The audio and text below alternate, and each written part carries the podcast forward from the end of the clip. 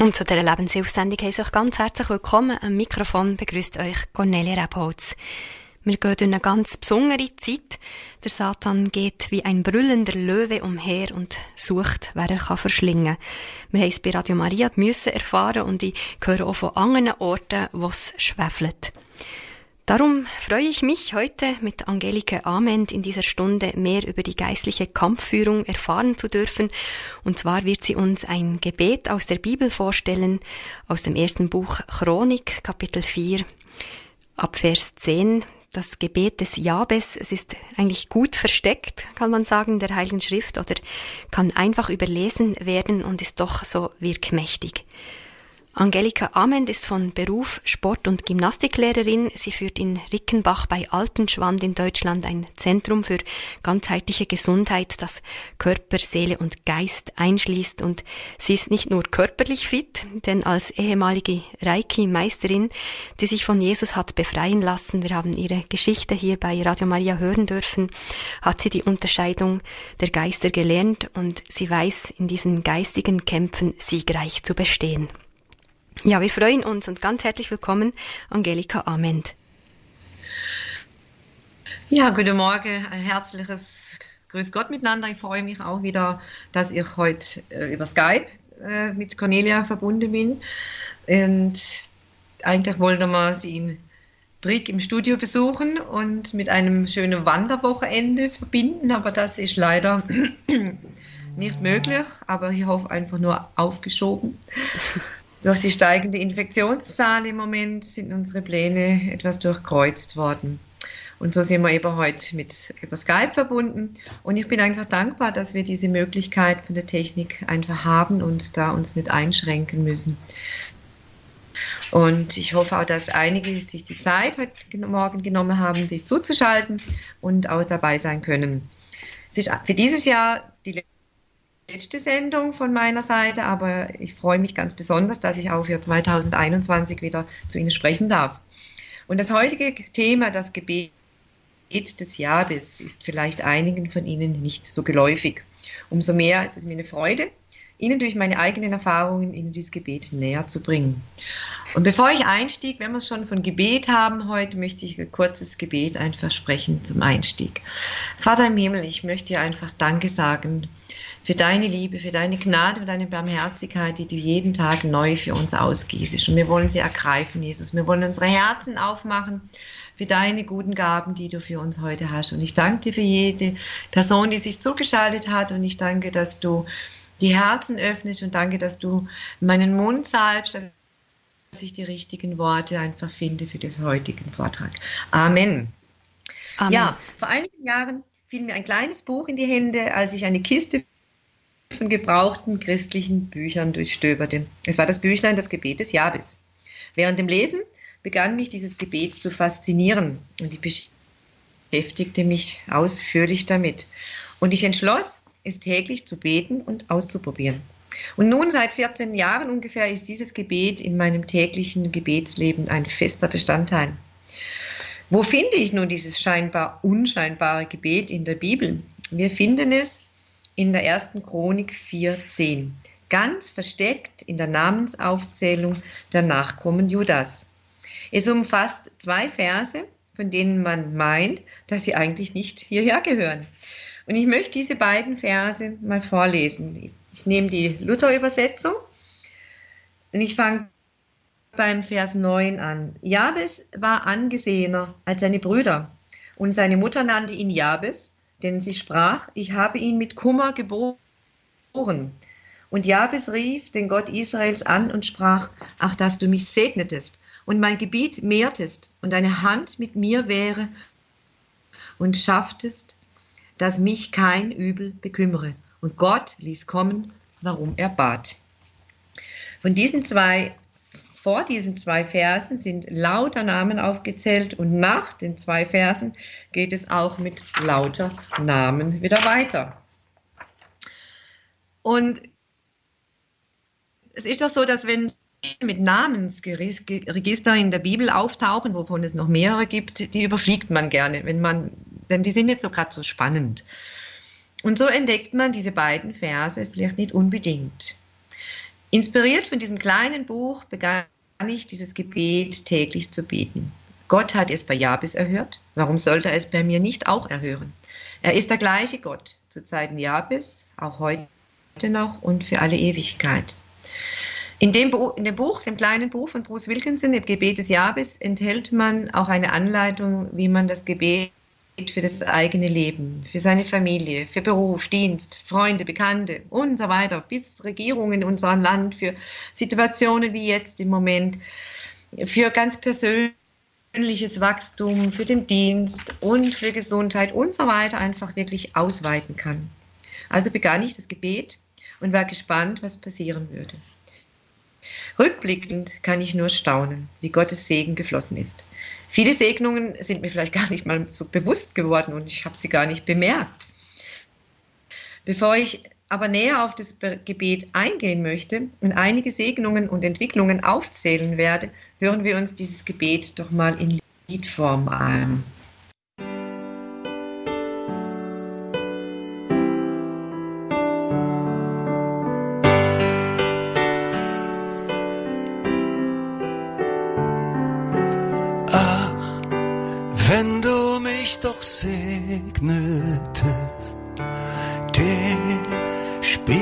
Mir vergrößertest. Ja, deine Hand sei nahe bei mir, gegen Schmerz und Unheil her. Das Leben scheint so schwierig, Herr Vor lauter Hürden lebt sich schwer. Ich spüre meine Grenzen sehr. Und bitte dich um Hilfe, Herr. Ach, wenn du mich doch segnest, den Spielraum mir vergrößertest ja, deine Hand sei nahe bei mir. Gegen Schmerz und Unheil hier. Der Alltag fordert viel Tribut.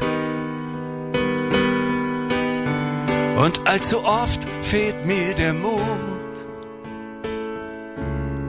Das Beten tut mir dann sehr gut. meine Seele in dir ruht.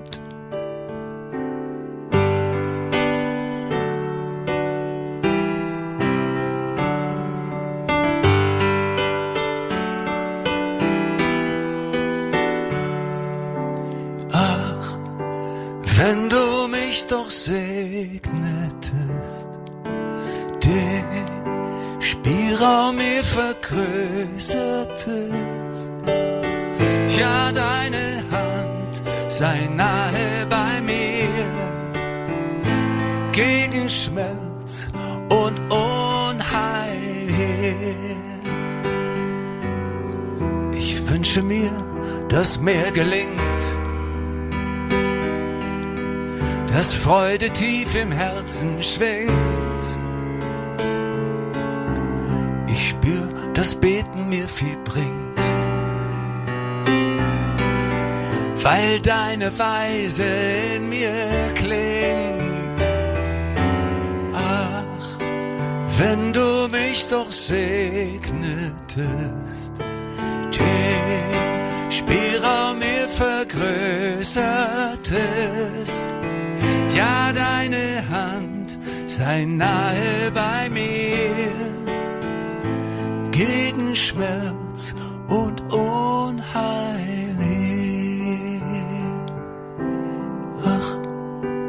wenn du mich doch segnetest, den Spielraum mir vergrößertest.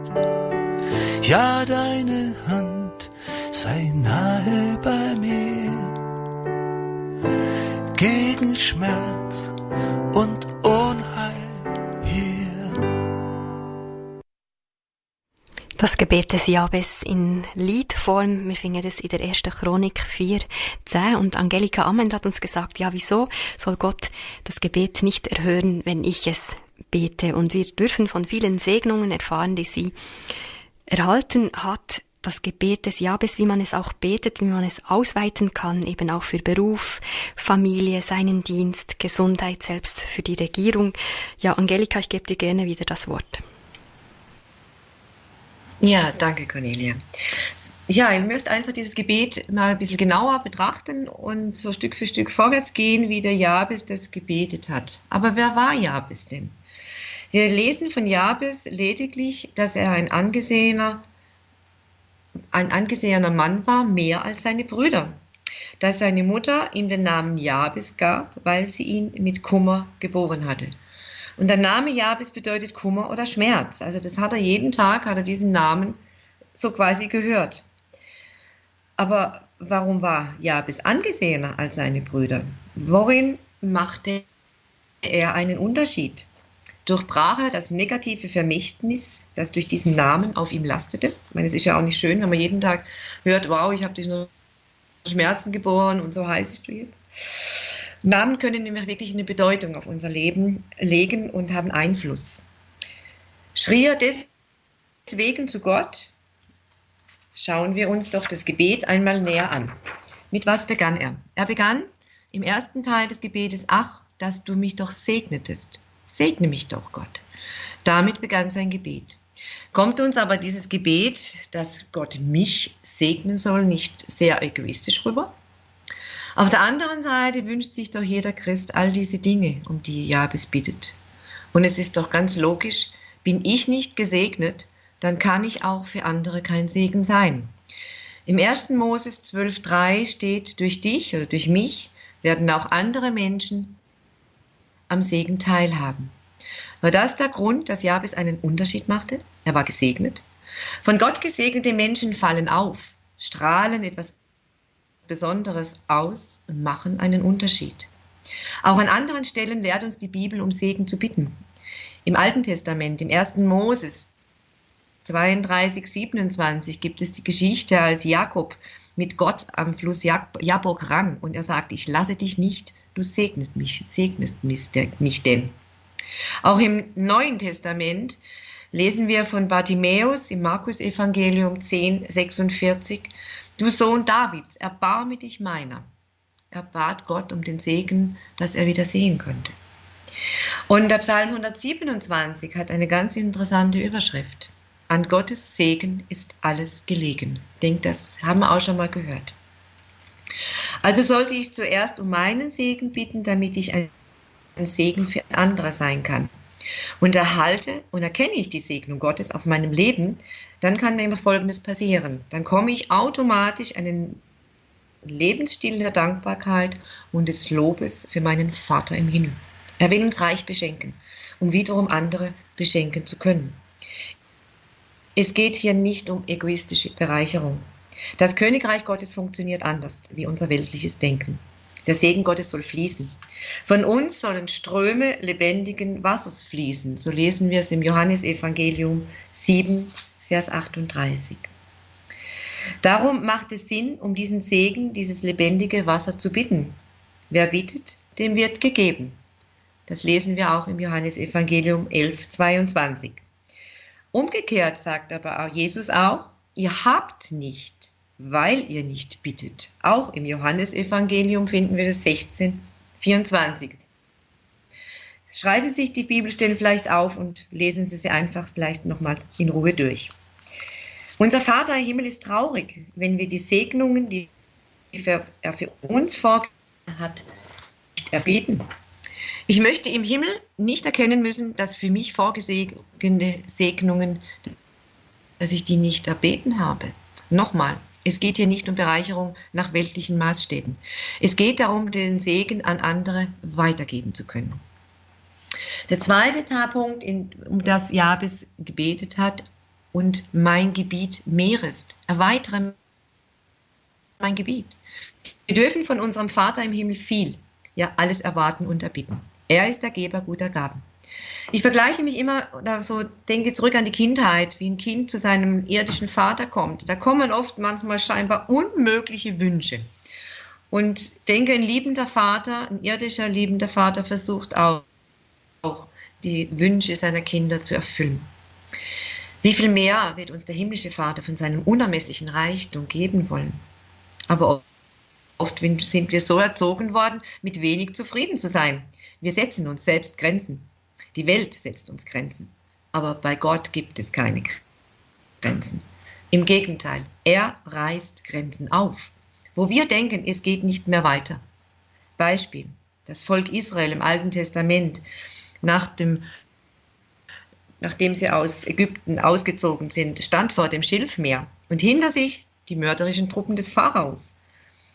Und Gott hat das Unmögliche möglich gemacht. Er hat die Wasser geteilt und sie konnten trockenen Fußes durch. Und er hat durch die, das schließende Wasser sogar diese ganzen mörderischen Truppen vernichtet.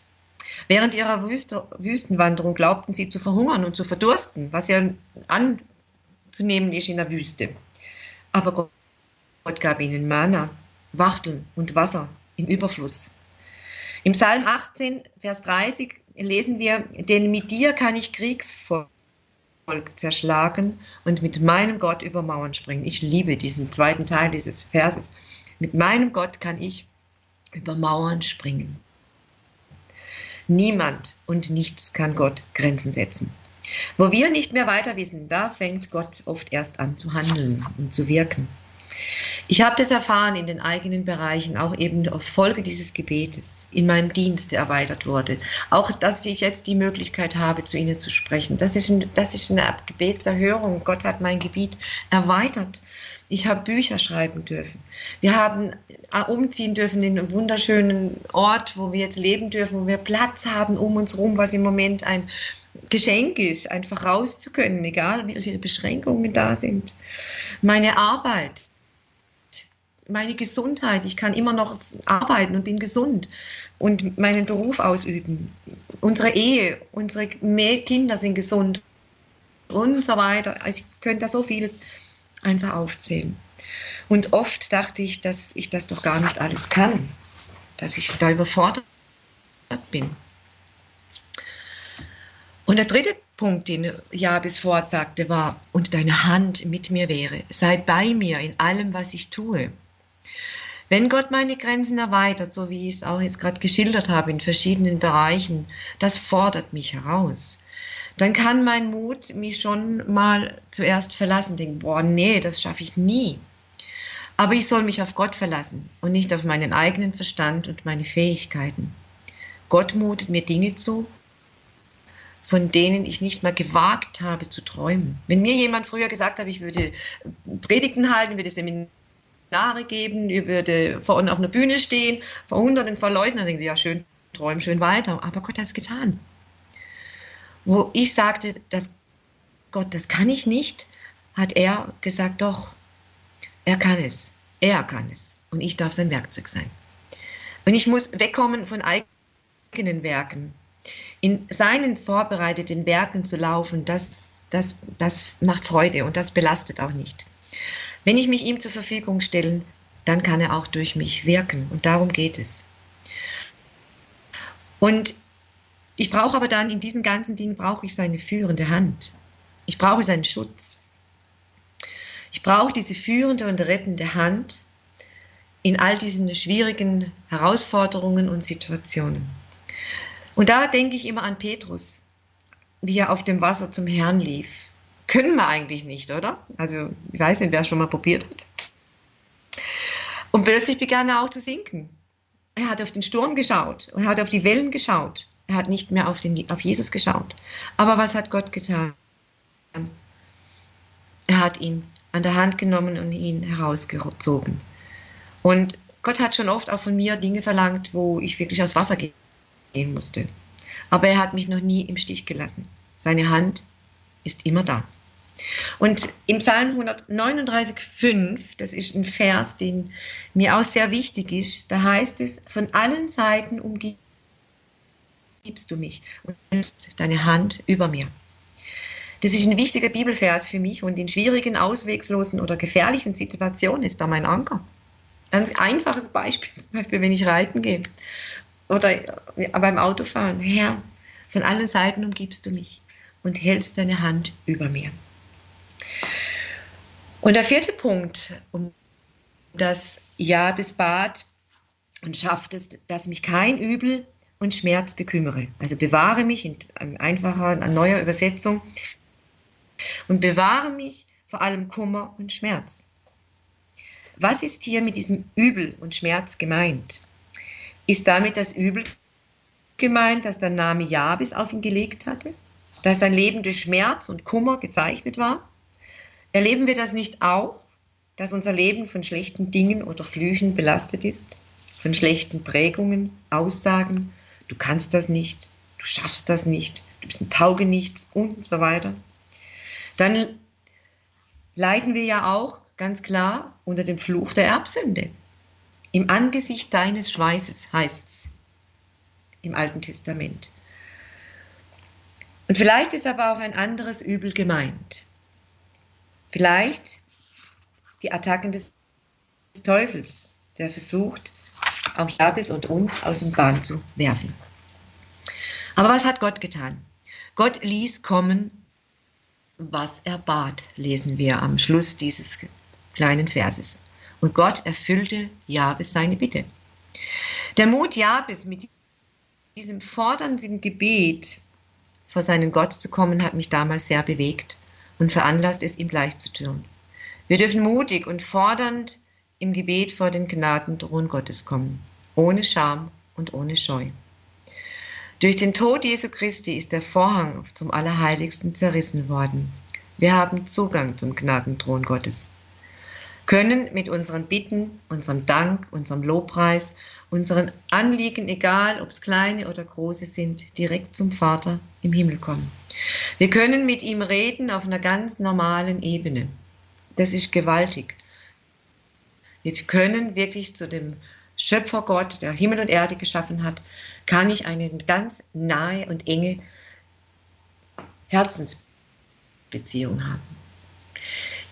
Ich stelle mir immer so vor, dass ich auf den Schoß meines Vaters im Himmel sitze und mich einfach an sein Herz lehne und kuschele und ihm einfach alles, alles, alles sage, auch manchmal mit Tränen, was schwer ist. Und das ist so etwas, was erleichtert, das ist so etwas, was so gut tut. Und ich denke, in dieser Zeit ist das für mich einfach der Weg, um all das Schwierige, was im Moment das Leben jetzt gerade in unserer Gesellschaft ausmacht, einfach wirklich zu tragen. Und er, er trägt es, weil Jesus hat alles am Kreuz schon getragen.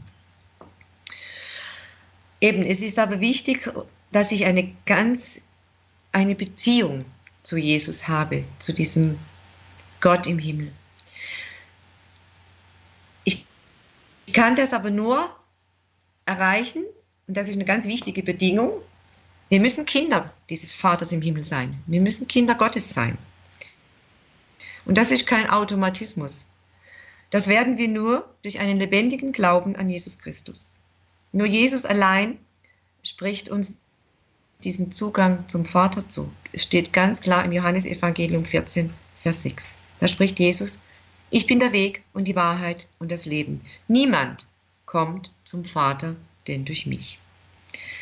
Die logische Folgerung daraus ist, dass ich das möchte ich, dass ich, wenn meine Gebete erhört werden sollen, muss ich Jesus in mein Herz einladen. Ich muss ihm mein Herz öffnen, ihm die Herrschaft über mein Leben geben. Er ist mein Vermittler zum Vater. Er ist am Weg zum Vater, zu diesem Gnadenthron, wo meine Gebete dann hinkommen. Jesus sagt, ich bin der Fürbitter, ich bitte für euch beim Vater. Bevor wir aber nun zum zweiten Thema, und jetzt fragt man sich, was hat denn dieses Gebet des Jabes mit, mit, mit geistiger Kampfführung zu tun? Da möchte ich nachher gleich mal den Bogen machen dazu. Und bevor wir aber dieses Thema angehen, geistige Kampfführung, was das bedeutet, es ist ein Riesenthema und ich kann es nur anschneiden, hören wir uns ein Lied an von der Lobpreisband in der Schleife in Winterthur mit Lilo Keller. Und das Lied heißt hebt das ab.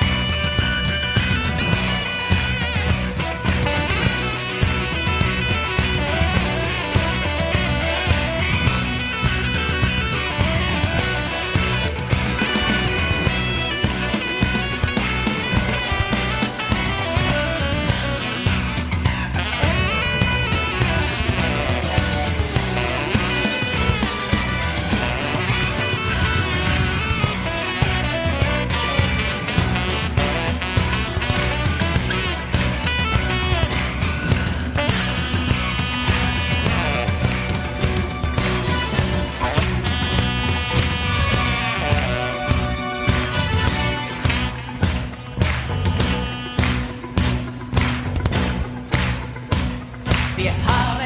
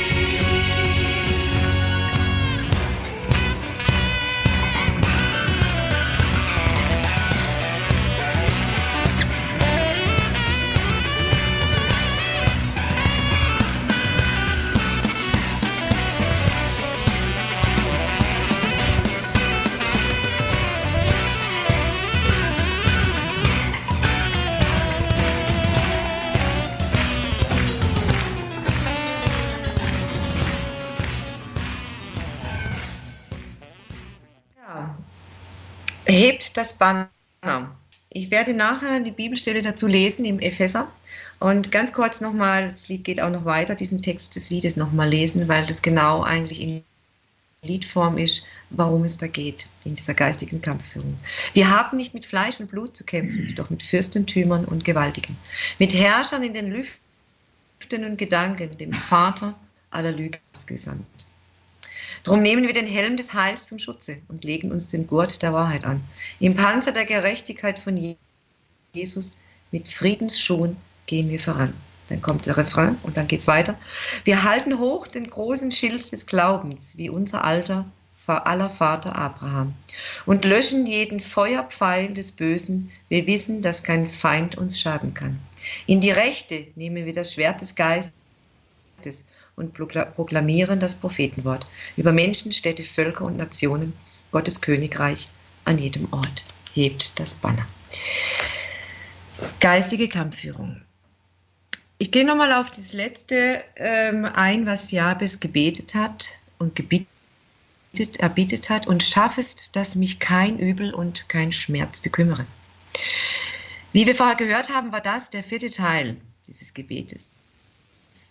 Und ich hatte den Gedanken, dass da vielleicht auch Jabes noch ein anderes Übel, außer diesen Schmerzen und diesen Druck oder diese Last seines Namens, einfach äh, darunter gelitten hat, dass da noch was anderes hätte gemeint sein können. Die Attacken des Teufels. Der versucht, dich aus der Bahn zu werfen. Wie vorher schon erwähnt, erhalte ich die Segen Gottes und darf damit Segen für andere sein.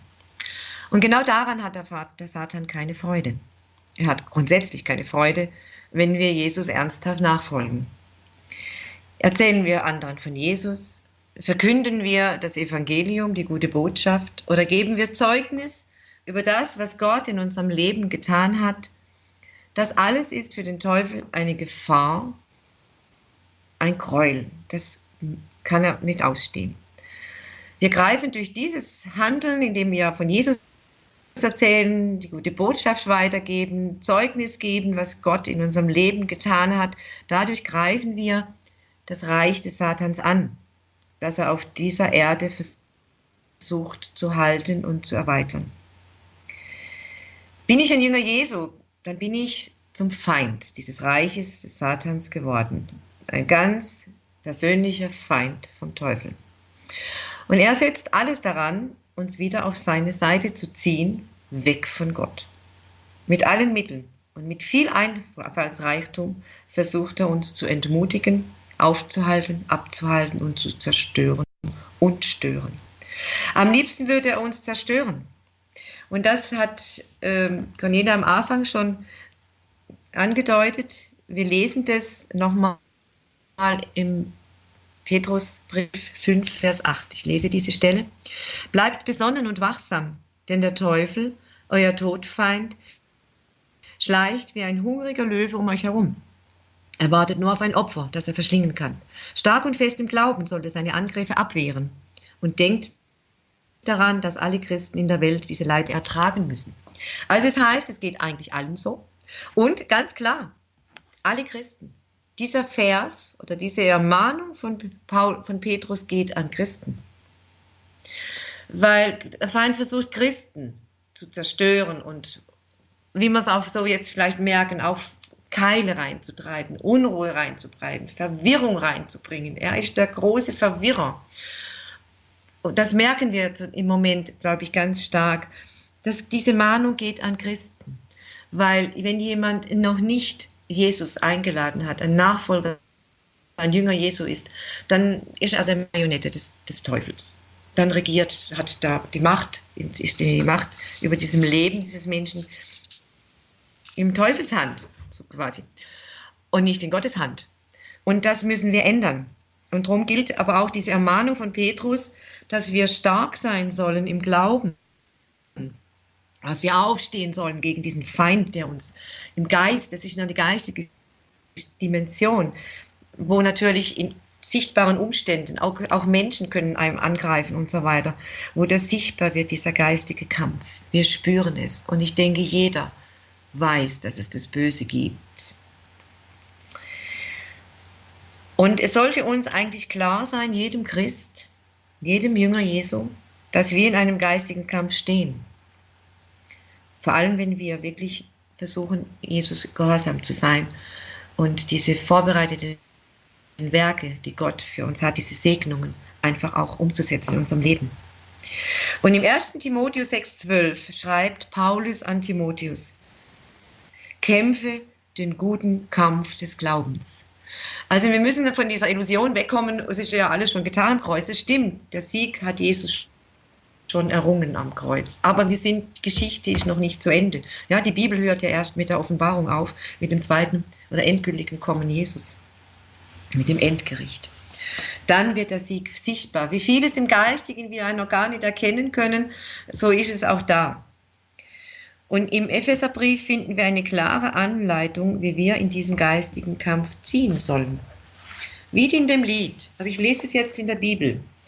Epheser 6, Vers 10 bis 20. Ausgerüstet zum Kampf heißt es in der Überschrift. Für euch alle gilt, werdet stark durch den Glauben an Christus und im Vertrauen auf seine Macht. Greift zu den Waffen Gottes, damit ihr alle heimtückischen Anschläge des Teufels abwehren könnt. Denn wir kämpfen nicht gegen Menschen, sondern gegen Mächte und Gewalten des Bösen, die über diese gottlose Welt herrschen und im Unsichtbaren ihr unheilvolles Wesen treiben. Darum nehmt die Waffen Gottes. Nur gut gerüstet könnt ihr den Mächten des Bösen widerstehen, wenn es zum Kampf kommt. Rüstet euch gut für diesen Kampf.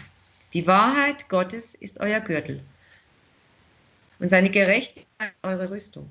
Marschiert mutig voran und verkündet überall, dass Gott Frieden mit uns geschlossen hat. Verteidigt euch mit dem Schild des Glaubens, an dem die Brandpfeile des Teufels wirkungslos abprallen. Die Gewissheit, dass euch Jesus Christus gerettet hat, ist euer Helm, der euch schützt. Und nehmt das Wort Gottes, es ist das Schwert, das euch der Heilige Geist gibt. Diese Bibelstelle wurde sehr bald zu meinem Lebensstil. Und auch das ist immer, jeden Tag mein tägliches Gebet. Ohne Waffenrüstung ist es nicht sehr ratsam, in diesen geistigen Kampf zu gehen. Und in dem stehen wir jeden Tag. Jeder wahrhaftige, wiedergeborene Christ kommt in diese Kämpfe hinein.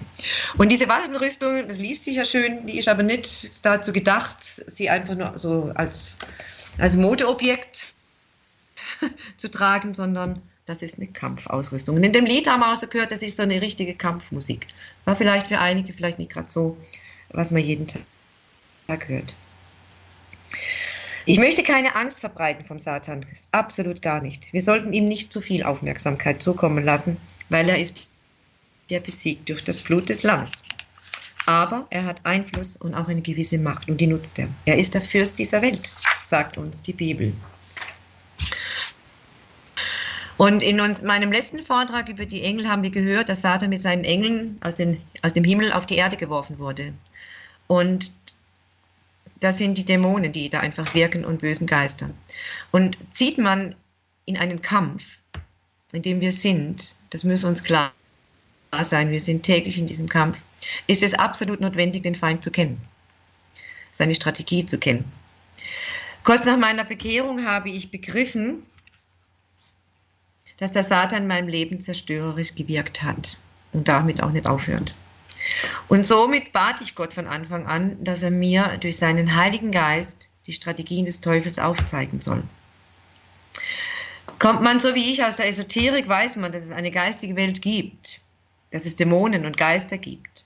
Also nahm ich den Kampf auf. Und der ist noch nicht vorbei. Der hält an, bis Jesus wiederkommt oder wir zu ihm gerufen werden. Der Satan hat eine unwahrscheinliche Geduld. Er hat lange Zeit und hatte lange Zeit gehabt und ich denke, im Moment merken wir, wie alles etwas ein bisschen dunkler und enger wird. Und dann muss man sich fragen, wie lange hat der Satan denn noch Zeit? Steht das Kommen Jesus bald vor der Tür? Zusammenfassend einige Punkte, die für mich, was diesen geistigen Kampf betrifft, wichtig geworden sind. Es ist ein geistiger Kampf. Wir lesen das nochmal, nur diesen einen Satz in Epheser 6, Vers 12. Denn wir kämpfen nicht gegen Menschen, sondern gegen Mächte und Gewalten des Bösen, die über diese gottlose Welt herrschen und im Unsichtbaren ihr unheilvolles Wesen treiben. Und das ist manchmal gar nicht so einfach zu unterscheiden, weil der Satan benutzt ja auch Menschen, um uns zu ärgern, um uns zu verleumden und zu beleidigen und so weiter. Ich denke, das erlebt jeder in unserem Leben. Und dann muss ich unterscheiden, Jesus sagt, wir sollen allen Menschen Frieden leben. Und wir kämpfen gegen Geist und Mächte in der, in der geistigen Welt. Und das ist manchmal eine rechte Herausforderung, da in Liebe unseren Mitmenschen zu begegnen. Und aber die Bibel sagt auch, wir Menschen, die uns nicht gut tun, dürfen wir Abstand halten. Wir müssen sie lieben, wir müssen sie segnen. Und das ist ganz wichtig. Dann ist es wichtig, der zweite Punkt, dass der Satan ist schon besiegt durch das Blut des Lammes haben wir gelesen. Und wir haben Autorität im Namen Jesu, dem Satan zu gebieten. Er darf mich nicht mehr einfach ärgern und so weiter und in meinem Leben herrschen. Ich bin auf der anderen Seite, ich bin auf der Siegerseite mit Jesus. Dann ist es wichtig, damit ein Leben zu leben, damit der Satan immer weniger an mir findet, um mich anzugreifen, dass ich ihm keinen Raum gebe. So lesen wir es in Epheser 4, 27, können Sie nachlesen.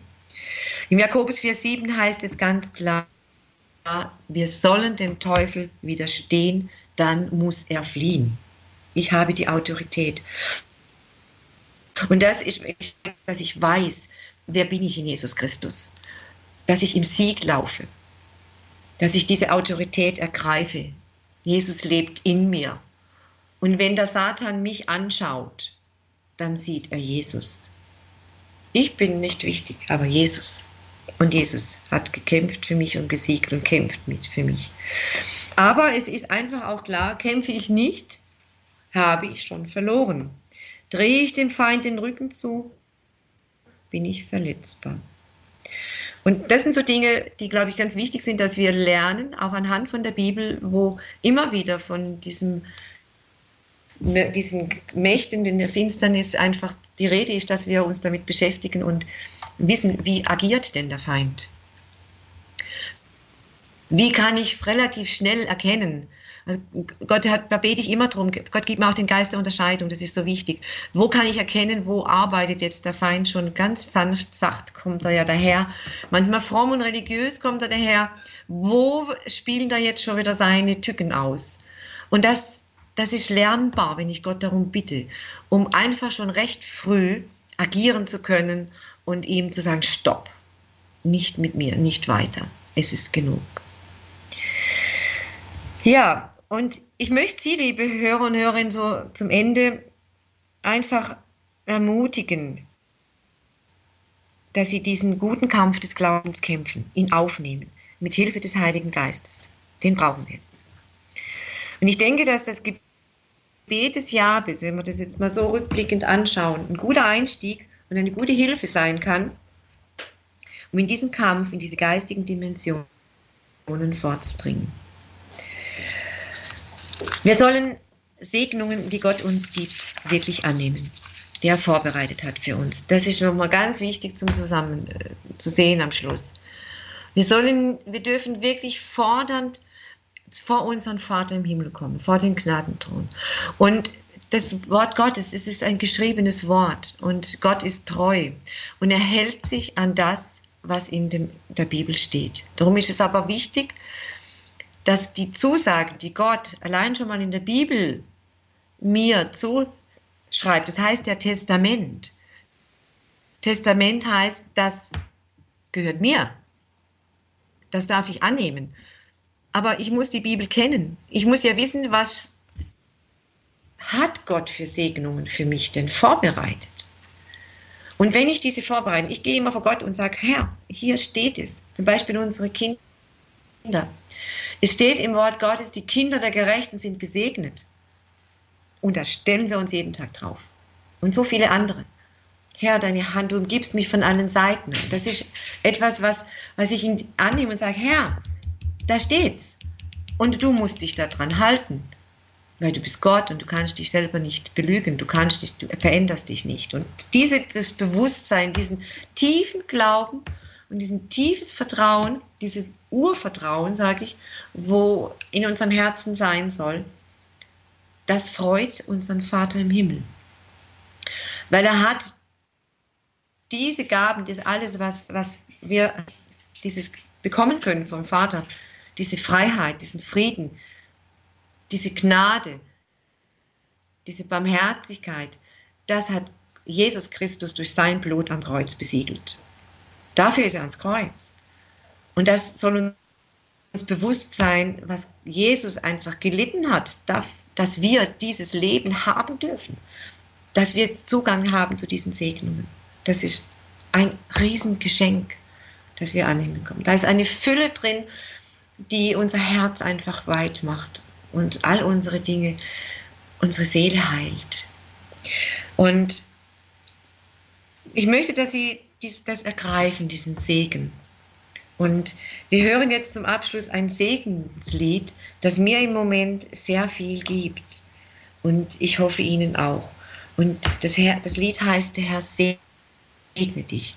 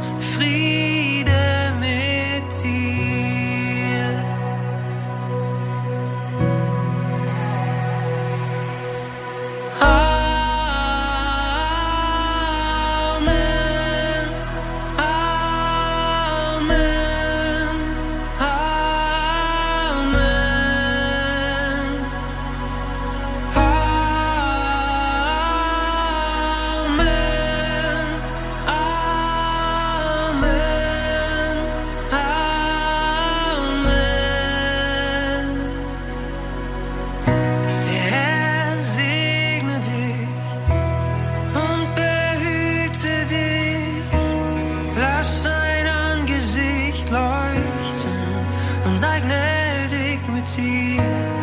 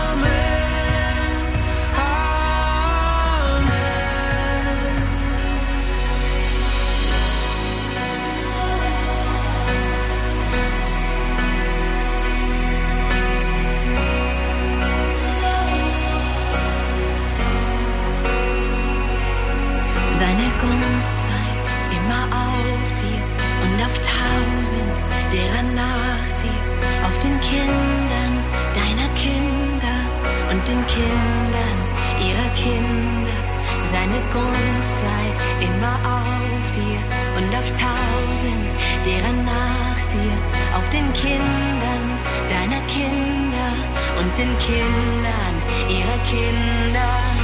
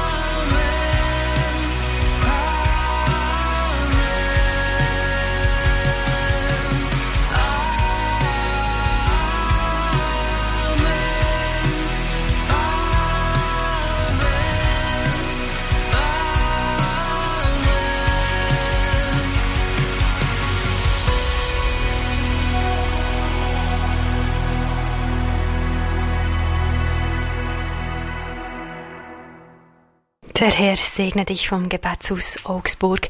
Ja, wir sind zurück in der Sendung mit der Angelika Ament und haben jetzt am Schluss auch noch Zeit für Fragen, für Austausch. Ja, ganz herzlichen Dank, Angelika, für dass du uns dieses Gebet des Jabes näher gebracht hast. Wir dürfen also die Segnungen, die Gott für uns vorbereitet hat, empfangen und darum auch bitten. Und ja, mir ist noch so durch den Kopf gegangen. Also wahrscheinlich bräuchte ich da noch einen vorbereitenden Schritt oder ein zusätzliches Gebet, weil es braucht doch auch diese Demut, ähm, darum zu bitten und die Segnung dann nicht für sich selbst, sondern bewusst für andere, dass man das schon für andere im Kopf bittet, weil sonst, ja, ist es vielleicht trotzdem egoistisch, weil mhm bei dir war es ja so, du hast von Anfang an gesagt, Herr, lass mich dein Zeuge sein. Und wenn du das betest, dann ist es für andere. Aber wie ist es bei uns anderen? Also, ja, dass wir nicht in diese Gefahr laufen, das für uns selbst trotzdem mhm. zu erbitten. Ja, ich denke, ähm, dass da Gott keine Probleme hat, wenn wir einfach auch wirklich darum bitten, dass es uns gut geht. Mhm. Dass wir gesund sind. Das ist ja, zuerst mal klingt es ja egoistisch. Ja? Es geht ja dann wirklich nur eigentlich um mich. Aber wenn wir jetzt in meinem Beruf, ich bin jetzt 66, ich habe jung so viele Teilnehmer in der Gymnastik und, äh, und die sehen, dass es mir gut geht. Die sehen, dass ich gesund bin. Und wenn die Menschen das sehen, dann werden sie vielleicht auch fragend. Und ich kann sagen, ja, dieses Gut oder diese Gesundheit, die habe ich von meinem Vater im Himmel. Er ist verantwortlich oder er schenkt mir diese Gesundheit. Er schenkt mir, dass es mir gut geht. Also wir dürfen wirklich einfach sagen, ja, ich, ich will, dass es mir gut geht, Vater, weil du hast mir das, du versprichst mir auch durch das dein Wort, damit ich einfach allein durch mein Sein ein Zeuge sein kann für die Größe Gottes. Mhm.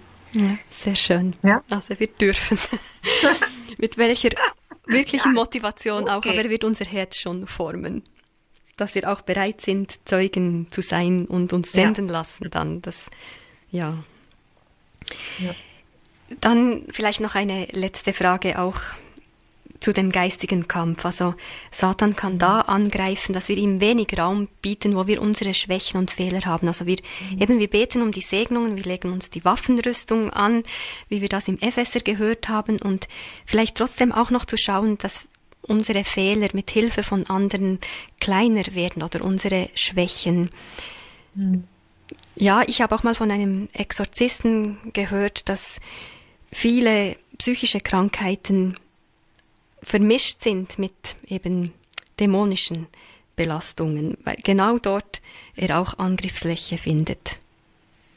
Ja, ich denke, das ist ein, ein ganz, ganz, also dieses Thema ist ein ganz großer Bereich und ähm, eine ganz klare Antwort, so und so ist es jetzt und so äh, gibt es da einfach gar nicht. Ich denke, dafür fließen Einflüsse mit hinein und dass wir in dieser Gefahr gefallenen Welt leben. Ja, das ist schon mal der erste Punkt. Wir sind in eine gefallene Welt hineingeboren. Und darum ist Jesus, ist ja Gottes Plan einfach auch äh, in, in, Kraft getreten. Darum, Gott hat es gesehen, dass wir aus uns selber hinaus uns ja nicht erlösen können. Wir sind sündige Menschen. In Römer steht, jeder ist ein Sünder. Und darum ist Jesus ans Kreuz und hat unser Elend gesehen und hat das Werk am Kreuz vollbracht, dass wir wieder leben können, dass wir Zugang haben wieder zu Gott. Durch die Sünde sind wir ja getrennt von Gott. Und das Kreuz macht uns den Weg wieder frei zu der Nähe Gottes. Das ist schon mal ein Punkt, wo wir Angriff, da wo die Angriffe kommen, der, Satan hat einfach Anrechte. Und dann ist natürlich Prägungen und Dinge, die wir erlebt haben, ähm, traumatische Erlebnisse sind etwas was dem Feind zum Beispiel die Türen öffnen können, äh, Unfälle und so weiter. Dann äh, Aussprüche, Dinge, die wir ausgesprochen bekommen von und den Eltern, von den Lehrern und so weiter. Das sind Dinge, die, wo Angriffsflächen sind für den Feind, Einfallstore. Dinge, wie wir selber über uns aussprechen. Wir sagen ja auch, oh, ich kann das nicht. Äh, da steht dann der Feind schon da und sagt, ja, natürlich kannst du es nicht. Und, und dann geben wir schon auf und so weiter. Also, und dann natürlich wirklich die eigene Sünde. Sünde trennt von Gott. Sünde ist, der, der Sündelohn ist der Tod, heißt es einfach in der Bibel. Und ich denke, denke, nur mit Jesus Christus, mit der Hilfe des Heiligen Geistes kann ich wachsen. Also Jesus sagt, äh, Paulus sagt ja, ich soll abnehmen und Jesus muss zunehmen. Ich denke, das beinhaltet alles.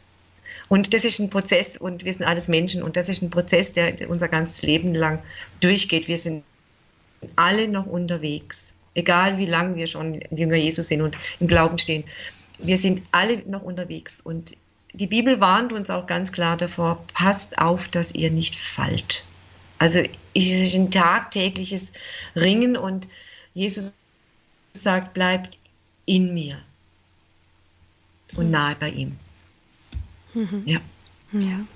Ganz herzlichen Dank. Also wer sich interessiert für das Gebet des Jabes, die Angelika Amend hat eurem Buch ein Kapitel gewidmet, Siegreich Leben und für immer frei. Und auch das kleine Büchlein, was sie auf dem Dachboden gefunden hat, ähm, hat sie mir die Angaben gegeben, wie die im Sendehinweis verlinken. Ja, bitten wir um die Segnung. Mir ist da auch noch der heilige Don Bosco, war es, glaube ich, in den Sinn gekommen, der uns das mitgegeben hat. Er hätte noch viel mehr, also Gott hätte noch mehr durch ihn bewirken können, hätte er um diese Segnung äh, gebeten. Ja, das mhm. dürfen wir also. Gut. Gibt es ein Schlusswort noch deinerseits? Und sonst wünsche ich dir eine ganz, ganz gesegnete Zeit. Wir freuen uns, dich im neuen Jahr dann im Januar auch wieder auf Sendung haben zu dürfen. Ja, ich möchte einfach jedem Einzelnen Mut machen und nicht entmutigen, weil Gott ist ein liebender Gott, Gott ist ein vergebender Gott und wenn man jetzt denkt, boah, was, nee, also das alles habe ich ja noch gar nicht, das ist für Gott kein Problem. Gar kein Problem. Weil ich vergleiche das immer mit dem kleinen Kind, das laufen lernt und logischerweise mal auf die Nase fliegt und ich denke, wir würden als Mütter oder Väter niemals mit diesem Kind schimpfen, sondern wir gehen hin und sagen, komm, probier es nochmal. Und so ist Gott. Wenn wir fallen, wenn wir entmutigt sind, wenn wir traurig sind, wenn wir denken, ich habe es noch nicht erreicht und ich schaffe es nicht, dann ist Gottes Hand da und sagt, komm, komm, wir gehen weiter. Und dieser liebende, diese liebende Hand des Vaters, wo er sagt, komm, wir gehen weiter. Er schickt uns nicht an den Anfang zurück. Nein, das macht er nicht. Diese liebende Hand, wo er ihn immer wieder hochzieht, so wie beim Petrus aus dem Wasser, mhm. die ist immer da. Mhm. Und das ist einfach wichtig, dass wir in diesem Vertrauen einfach zu unserem Vater im Himmel kommen. Ja, Amen. Amen. Also alles Gute noch einmal, Gottes Segen und danke für diese Sendung. Ja. Danke dir auch und allen Zuhörern. Amen.